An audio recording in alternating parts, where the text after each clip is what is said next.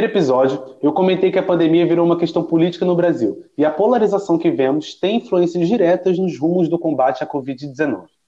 Quase cinco meses depois, temos de discutir, por exemplo, sobre a importância do isolamento social, o uso das máscaras e da ineficácia de remédios tidos como milagrosos.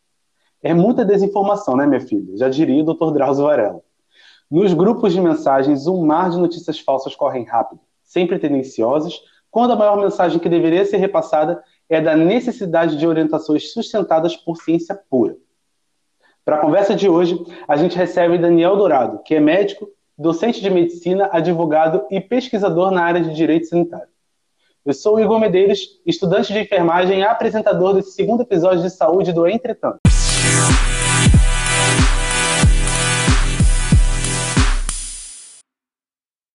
Daniel, desde já, quero agradecer pela sua participação com a gente aqui no Entretantos e já inicio com o seguinte panorama. Estamos sem ministro da Saúde há mais de dois meses, nós temos o general Pazuello como interino, os números da Covid-19 aqui no Brasil continuam altos, a gente tem testado muito pouco, basicamente testa quem é notificado, e o Ministério da Saúde adquire estoques de hidroxicloroquina para distribuir entre os estados mesmo com os resultados de ineficácia contra o coronavírus. É, isso demonstra um movimento negacionista por parte do governo em relação não apenas à pandemia, mas também à comunidade científica? Olha, sim, e é um assim lamentável, é, é uma tragédia o que está acontecendo no Brasil, né? Por que, que a gente diz isso? É, vários países mostraram que tem como e tinha como, porque agora o Brasil já está nessa situação, esses números que você apresentou aí, né, é, tinha como evitar esse impacto da pandemia, ou pelo menos minimizar esse impacto da pandemia. Né? É, mas para isso precisaria ter uma articulação política que não teve no Brasil, precisaria ter uma ação do governo federal que não houve no Brasil. É, acho que vale a pena até a gente falar sobre isso, que é muito falado, inclusive por próprias autoridades do governo federal, de que, ah, mas é, o Ministério da Saúde tem pouco o que fazer, porque o, os estados e municípios que cuidam, né? Então a gente todo dia escuta essa conversa por aí é, como, como uma justificativa do governo. Sim. A gente precisa começar dizendo que essa justificativa é falsa, é errado. Tá? Sim, existem atribuições de estados e municípios, mas existe atribuição do governo federal. O tão chamado é, ação que o Supremo Tribunal Federal julgou, o STF julgou uma ação sobre pandemia agora há alguns meses, né? Se eu não me engano, foi em abril o julgamento do ministro Alexandre de Moraes. Uh, eles têm usado isso para dizer que não tem atribuição, não precisa uh, uh, confiar numa ação do Ministério da Saúde, porque os estados e municípios deveriam dar conta. Então, isso é falso. Essa ação ela fala claramente das atribuições e nem precisaria dessa ação, porque isso está na Constituição isso está na Lei Orgânica da Saúde, que divide as atribuições entre secretarias municipais de saúde, que são né, das prefeituras, uh, secretarias estaduais de saúde e Ministério da Saúde. Então, algumas ações deveriam ter sido tomadas pelo Ministério da Saúde e não foram. Vou citar aqui alguma delas. Uh, por exemplo, uma política nacional de rastreamento de contatos. A gente sabe que muitos países que conseguiram enfrentar a pandemia conseguiram, uh, por terem primeiro, testado a população, que isso é uma outra coisa que faltou, né, e rastrear os contatos daquelas pessoas que foram é, é, contaminadas, que foram sabidamente né, confirmado o diagnóstico. É, Para isso, precisaria ter uma articulação nacional. Né? Precisaria que o Ministério da Saúde atuasse articulando estados e municípios. Por que, que é importante falar isso? No Brasil, não houve é, em nenhum estado, em nenhum município, aquele chamado cordão sanitário. É um nome meio feio, mas é um, é, é um jeito que a gente explica por que, que um país federativo, do tamanho do Brasil, que é continental, o tipo de ação, ela não dá para você comparar é, com como se cada estado fosse um país independente, porque tem livre circulação de pessoas. Né? Não houve é, impedimento das pessoas circularem entre os estados e entre os municípios. Então, uma medida como num país federativo, ela só é possível se tiver uma articulação central do governo federal. Né? Isso faltou no Brasil desde o começo, para ver esse rastreamento de contato e mesmo para ver a testagem ampla, né? porque cada estado fez o teste do jeito que conseguiu. Né? O Ministério da Saúde prometeu que ia dar uma quantidade de testes não deu para os estados e municípios, e isso que você falou, né, gastou, desperdiçou recurso público para comprar e produzir um medicamento sem comprovação científica, que no começo, a gente até tinha ali, essa, no começo que eu digo, lá em março, né, é, quando começou, tinha ainda uma suspeita de que talvez a hidroxicloroquina pudesse ter algum efeito, mas não tinha comprovação. Uh, e o Ministério da Saúde continuou gastando dinheiro, já saíram vários estudos mostrando que não só agora a gente não pode mais dizer que tem a dúvida, a gente já sabe que não funciona, né? A gente já sabe que uh, aumenta o risco de efeito colateral. Então, se um medicamento ele não funciona e aumenta o risco de efeito colateral, é óbvio que ele não deve ser usado. Então, o Ministério da Saúde atuou de uma maneira errática, muito ruim, né? É, desde o começo da, da, da epidemia de Covid-19 no Brasil, por conta de várias de vários erros dessa natureza. E, claro, e, e, e aí nós, nós é, concluímos que isso tem a ver com o negacionismo da própria é, epidemia, né? O, governo federal, desde o começo, é, principalmente por conta das falas do, do, do, Jair Bolsonaro, né? negando a pandemia, dizendo que não ia ser isso tudo, etc. E o Ministério da Saúde, de certa forma, ficou é, refém dessa situação. Né? Não, não, não dá para dizer que isso começou só agora com o general que está interino. A gente está aí há mais de dois meses sem ministro efetivo. Mas desde o começo, quando tinha ministro efetivo, eu acho que isso também é outra coisa que vale lembrar. Essa história da cloroquina começou lá na gestão Mandetta. Né? O ministro Sim. da Saúde Mandetta, ele foi o primeiro que aprovou um protocolo extraoficial para uso de cloroquina na doença, na Covid-19, antes de ter comprovação científica. Então, isso não é uma, algo que, que, a gente possa atribuir, claro, que o fato de não ter ministro piora muito, porque agora a gente tem é, é, aí essas semanas todas aí, né, mais de dois meses, que não tem uma articulação entre, entre governos estaduais. Né? Então, realmente piorou muito. É um negacionismo e é uma atuação errática e lamentável do governo federal na pandemia. Exatamente. É, vou só fazer um comentário aqui em cima de, um, de uma questão que você levantou, que a gente eh, se gastou dinheiro, né? E se gastou muito mal, né? Porque a gente, na verdade, só gastou um terço, quase um terço dessa verba emergencial para combater o coronavírus e, e, se combate de uma forma muito errada, né? Porque você é, coloca um investimento para teste, por exemplo, e para investimento na hidroxicloroquina, sendo que, é, como você falou, esse, esse cordão sanitário seria extremamente necessário para você testar, testar, testar muito, e ainda se vê uma compra muito, é, é, muito silenciosa da, da compra de, de, de, testes, a utilização de testes rápidos para você tentar é, verificar de forma epidemiológica como que aconteceu, como está acontecendo o, o, a, a disseminação do vírus, enfim, de uma forma completamente quase que vexatória do Ministério da Saúde por parte do, do, do, do governo.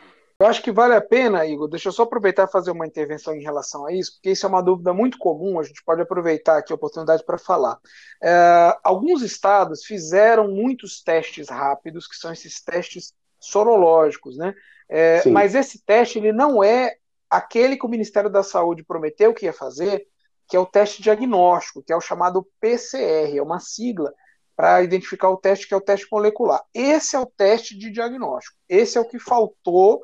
Alguns estados até fizeram, né? É, no estado de São Paulo, por exemplo, teve bastante PCR, embora não tenha sido suficiente, mas muitos estados é, fizeram muito teste, esse teste sorológico e teste rápido. Esse teste ele não é bom para diagnóstico, ele não serve para diagnóstico, porque ele vai dizer se o indivíduo tem anticorpos e os anticorpos demoram aí pelo menos 10 dias para serem produzidos no organismo. A, média aí é duas semanas.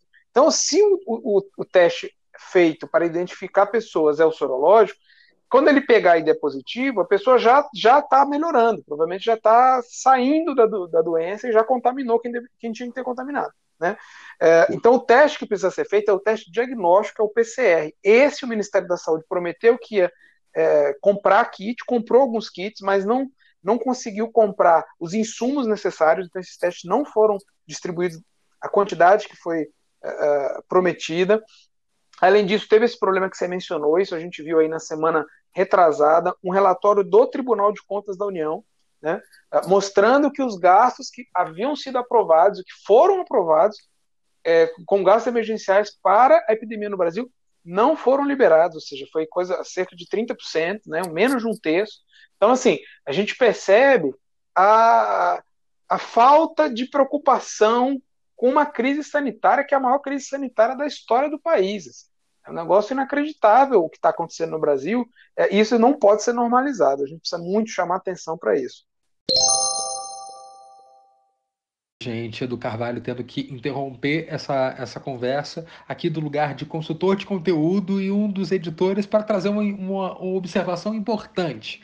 Meio Malu Gaspar com áudio de WhatsApp do Foro de Teresina, mas já que estou aqui, vamos cumprir direito esse áudio de WhatsApp aqui interrompendo a, a, a, conversa. Porque é o seguinte, enquanto a gravação acontecia do Igor com o Dr. Daniel nessa quinta-feira, era o dia da primeira viagem do presidente Jair Messias Bolsonaro após a recuperação da Covid-19. E sabe o que ele fez nesse reencontro? Ele tirou a máscara de proteção ao chegar perto ali de uma aglomeração de apoiadores. Diferentemente do que ele faz em Brasília, quando ele vai eh, chegar perto das pessoas que querem cumprimentá-lo, tirar selfies, abraçá-lo, que ele vai andando, ele resolveu inovar ele desceu do avião presidencial e montou, sabe o quê? Num cavalo para chegar perto do time ali do grupo de apoiadores. Foi nesse momento que o presidente Bolsonaro resolveu tirar a máscara. Isso tudo aconteceu nessa última quinta, no início da mesma tarde, onde a SECOM, a Secretaria Especial de Comunicação Social da Presidência, confirmou que a primeira-dama Michele Bolsonaro havia testado positivo para a Covid-19. O teste realizado pela primeira-dama apresentou resultado positivo menos de uma semana depois do presidente Bolsonaro anunciar que estava curado da doença. As ministras da Maria Alves e também Tereza Cristina vão realizar o exame, já que na quarta-feira, ou seja, anteontem, elas participaram de um evento ao lado da primeira-dama Michele em Brasília. Ufa, achei que eu nunca fosse ter que fazer áudio de WhatsApp para interromper a conversa dos nossos colegas aqui no Entretanto, mas consegui cumprir, né? Agora podem seguir a conversa. Até! É, ainda sobre é, algumas ações do governo na pandemia, o presidente Bolsonaro recebeu no último final de semana uma representação contra a humanidade e crime de genocídio por sua condução em relação à pandemia no Tribunal Penal Internacional em Haia. Ela é uma iniciativa que é assinada por mais de um milhão de profissionais de saúde no Brasil e que é apoiada também por diversas entidades. Alguns juristas já falam que essa denúncia não vai para frente, que ela vai ficar ali apenas nas preliminares. E como é, advogado sanitarista, você acredita que há possibilidade do presidente se responder e ser penalizado por algum órgão sanitário? Olha, Igor, é, assim, não, não, pela, pela medida sanitária, você diz. Eu não sou internacionalista, né? Assim, o pessoal do direito internacional, eu tenho conversado com colegas especialistas em direito internacional e tem chamado a atenção para isso mesmo. Uh, que assim, a denúncia tem um, uh, um aspecto político relevante, que é chamar a atenção para o que está acontecendo no Brasil. Mas o Tribunal Penal Internacional, ele ainda está numa. Isso é uma fase preliminar, né? É, então, assim, foi oferecida a denúncia que, que seria não, não, é bem o equivalente ao que seria uma denúncia no processo penal é, interno, de direito interno, mas isso ainda vai ser analisado para ver se eles vão ainda tem um trâmite, um procedimento todo para ver se eles vão ainda oferecer a denúncia ao Tribunal Internacional. Né? É, o que o pessoal do direito internacional tem chamado a atenção é que para esse tipo de crime contra a humanidade é considerado a, a tem que ter ali algum indício de que foi uma ação voluntária, né? É, do presidente da República que ele voluntariamente colocou as pessoas em risco. Né? Porque qual é o, a, a medida que é considerado? Né? É, o fato de haver, de colocar pessoas em risco, colocar pessoas em risco uh, uma situação que pode causar a morte, isso por si só já, uh, já pode ser enquadrado como o crime internacional, né? crime contra a humanidade, no caso genocídio. Né? O que, que eu tenho uh, falado com, aqui no nosso campo sanitário? Né?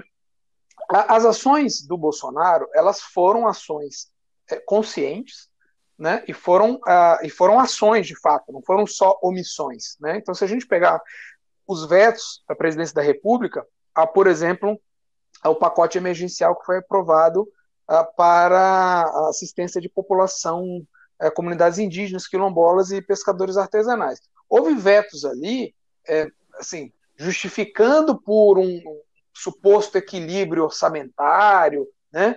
É, veto de água potável, veto de leito para a população. Então, assim, tem ações que são de fato é, assim, muito diretas e muito incisivas contra populações. Então, a gente tem falado, é, assim, mais especificamente, que há sim indícios, é, isso precisa ser investigado, a gente precisa ter muito cuidado para falar nisso, assim, que há a possibilidade de, de investigação, há isso precisa ser debatido seriamente com a sociedade. Né? Uma acusação como essa, uma coisa é a gente usar na retórica política, não é? A gente dizer, olha, isso é um genocídio. Tá? Outra coisa é o estatuto jurídico do termo. O que eu penso é, há indícios para começar uma investigação dessa natureza, sim, e sobretudo é, quando a gente fala em genocídio de povos indígenas, porque é, a população indígena está muito vulnerável, né? É, o, número absoluto de mortes de indígenas pode não ser é, grande se a gente for comparar com o absurdo de cidadãos brasileiros, né? mais de 90 mil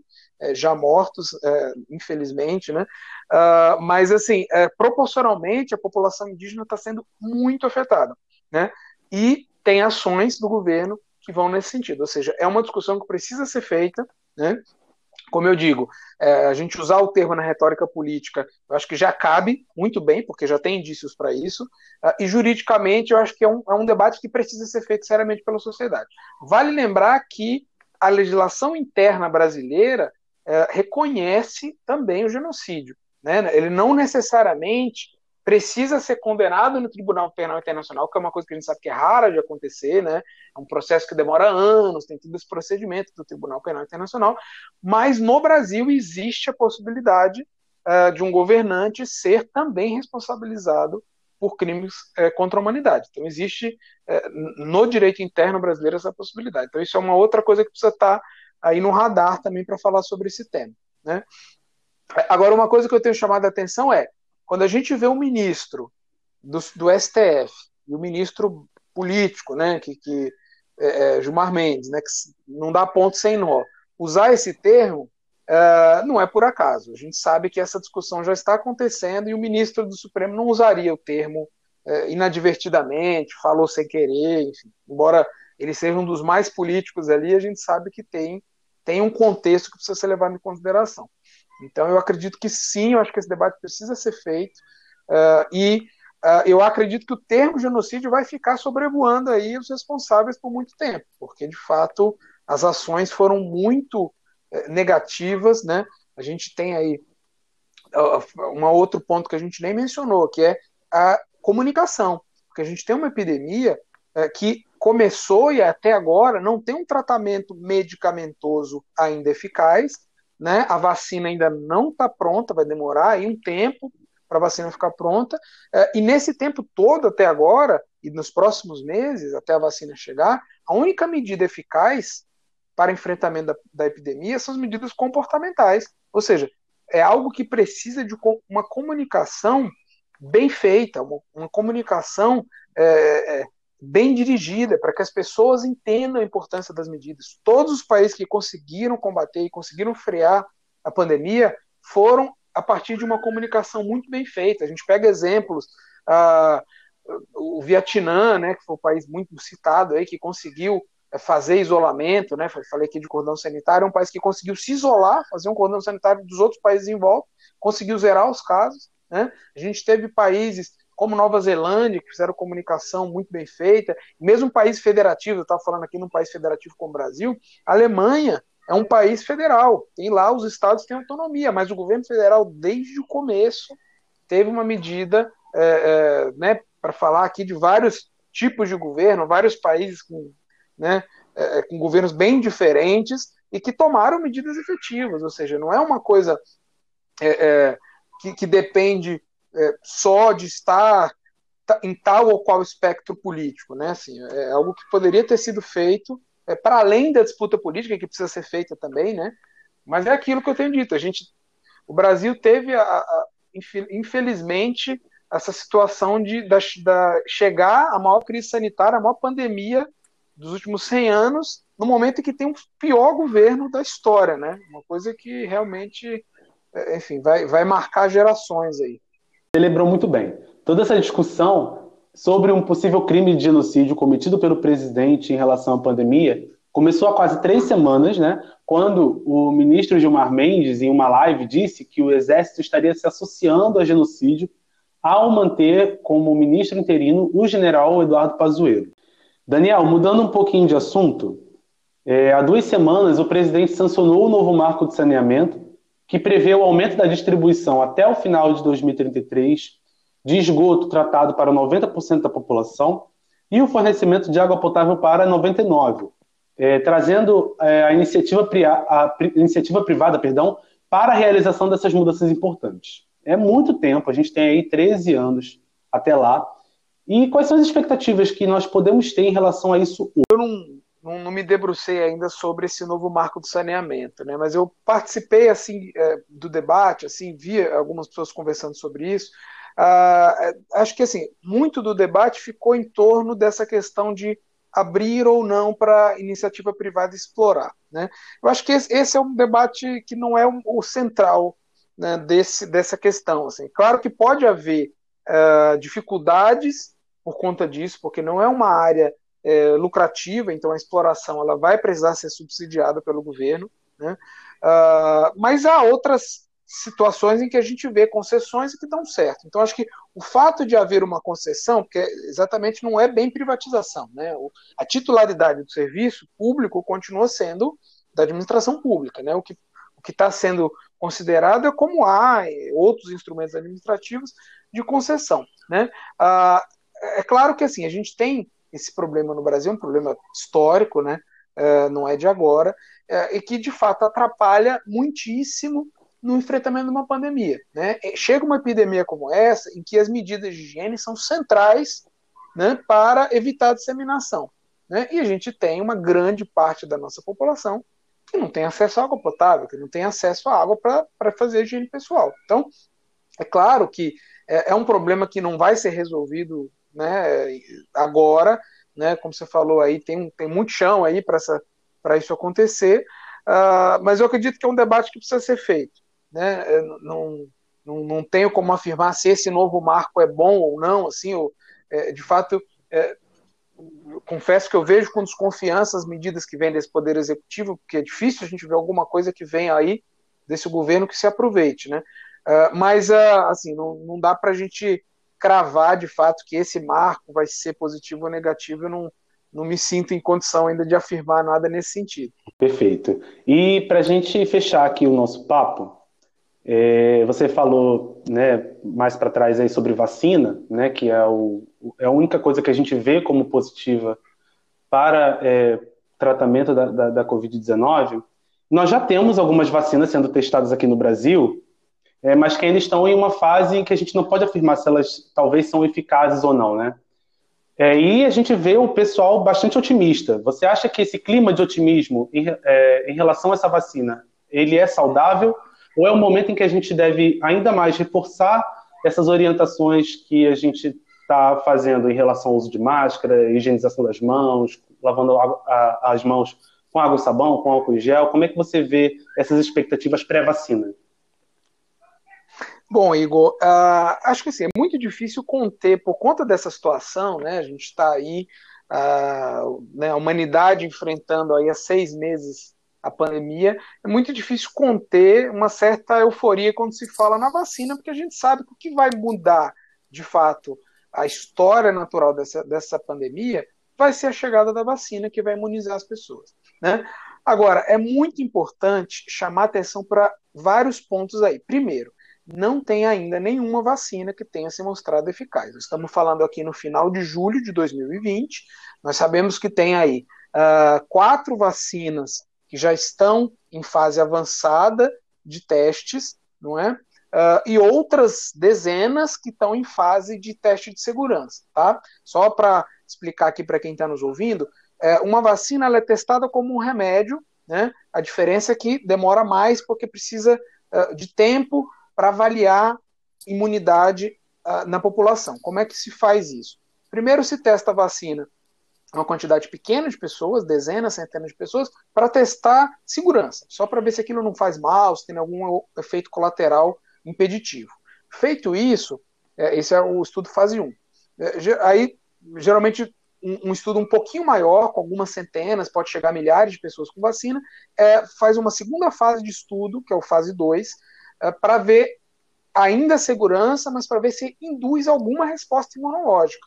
Né? Então, a maioria das vacinas está nessa fase. A gente já sabe que induz alguma resposta imunológica, ou seja, é capaz de produzir anticorpo ou algum tipo de resposta imune, é, e é seguro para os seres humanos. Tá? E aí entra na fase que a gente está agora, que eu estou falando aqui, final de julho de 2020, que as vacinas estão, né? que é o estudo fase 3. Esses estudos eles são feitos com dezenas de milhares de pessoas, né? pode chegar a 50, 60, 70 mil pessoas que recebem a vacina. Essas pessoas elas são distribuídas em grupos aleatórios, ou seja, uh, quem quer participar, né? Geralmente são recrutados profissionais de saúde nessa fase, porque são pessoas que estão mais expostas. Né? Isso é uma coisa que é importante falar. Por que, que o Brasil está sendo campo de teste de quase todas as vacinas?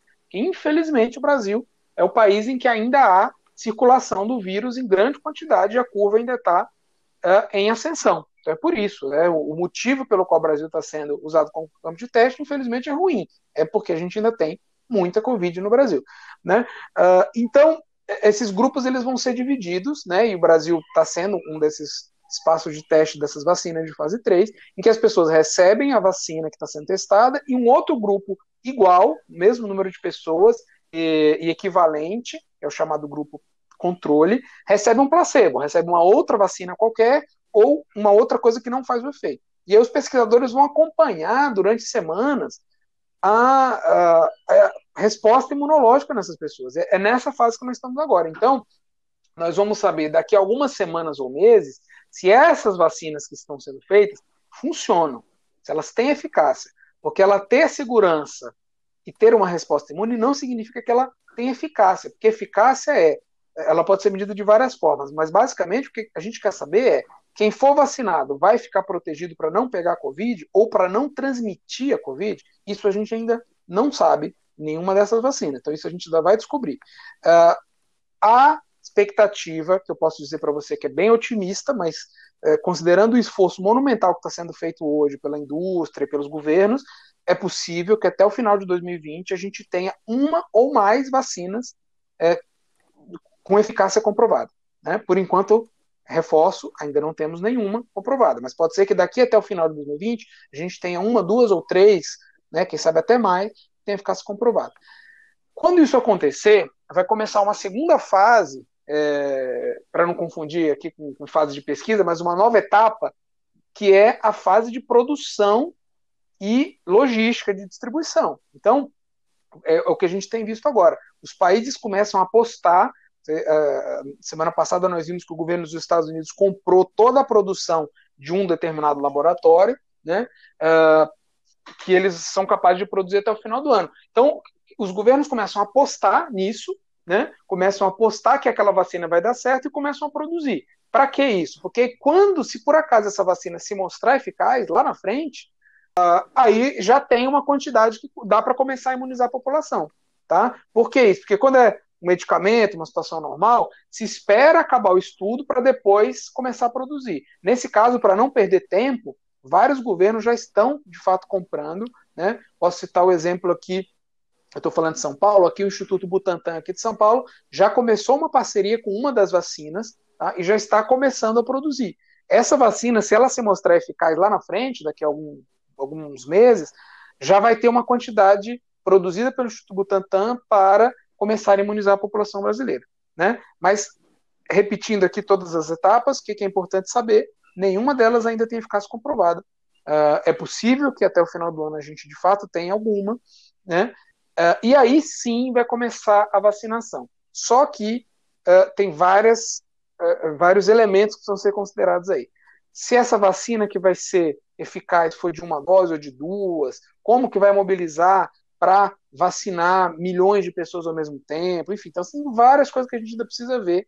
Vamos esperar primeiro saber qual das vacinas vai ser a melhor ou, qual, ou quais delas vão ser possíveis de ser usadas na população e a partir daí é, saber como é que isso vai ser feito. É difícil conter a animação, né? Quando sai uma notícia, acho que está todo mundo aí já ansioso, né? Por isso, né? E acho que vai ser o nosso novo normal aí pelos próximos meses Mas até isso acontecer, até a vacinação em massa ser possível, uh, mesmo em momentos, a gente está vendo isso em países uh, na Europa continental, uh, na Ásia, que conseguiram controlar a pandemia, a, a, volta a uma vida, por assim dizer, normal não é como era antes da pandemia. É como você bem falou, é uma volta a uma circulação, mas é com uma higiene que não tinha antes, é com o uso de máscara, que acho que vai ficar aí por bastante tempo como uma medida é, é, comportamental aí nos nossa, nossos próximos meses aí, talvez anos, usar máscara vai ser, vai ser algo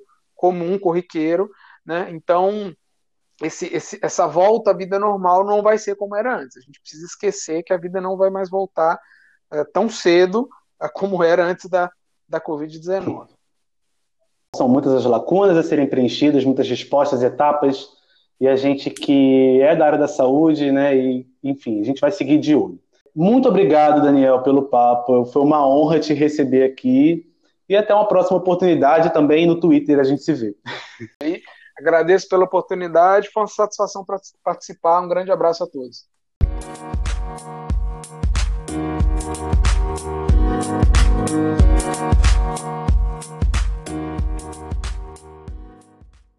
Como fizemos na semana passada, nós estamos recebendo diversas colaborações de profissionais da área da saúde que estão atuando na linha de frente.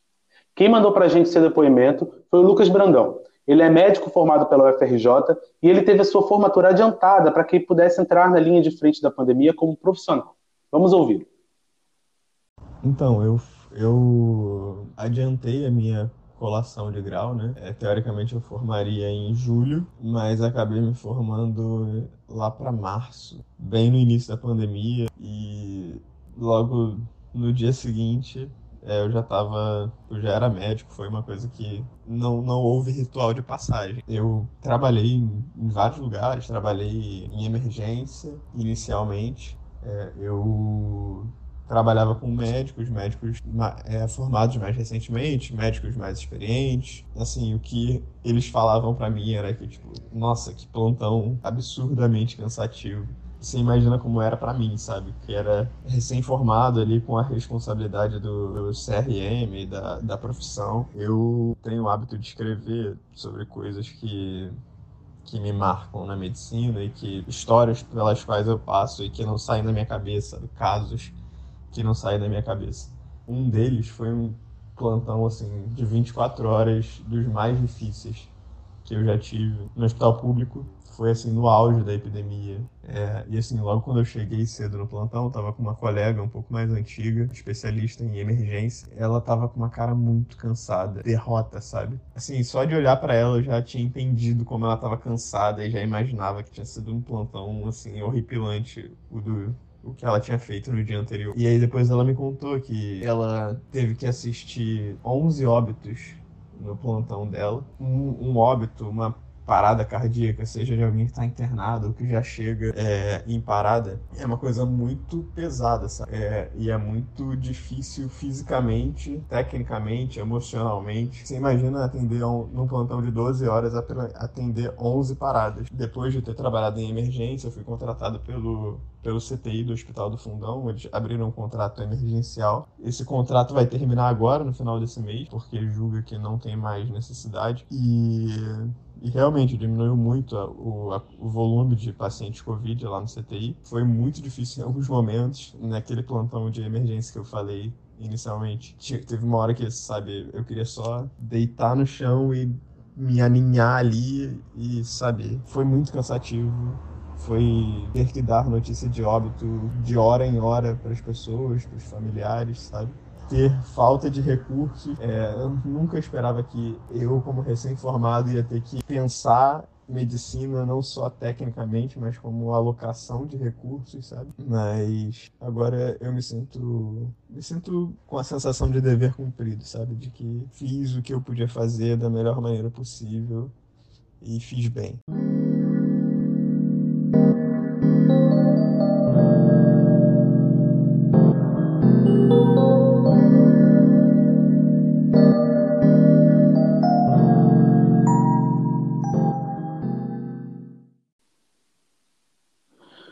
Informação importante. Nessa semana, a Universidade Estadual do Rio de Janeiro, a UERJ, começou os estudos sobre a possibilidade da Covid-19 ser encontrada na rede de esgoto da favela Santa Marta, que fica na zona sul do Rio de Janeiro. Essas amostras foram colhidas né, e também tiveram a realização de monitoramento do ar. O objetivo dos pesquisadores é avaliar se existe algum tipo de contaminação que poderia incitar como vetor para o novo coronavírus. Esse episódio foi dedicado às mais de 90 mil vítimas que partiram por conta da Covid-19 aqui no Brasil. Até a próxima.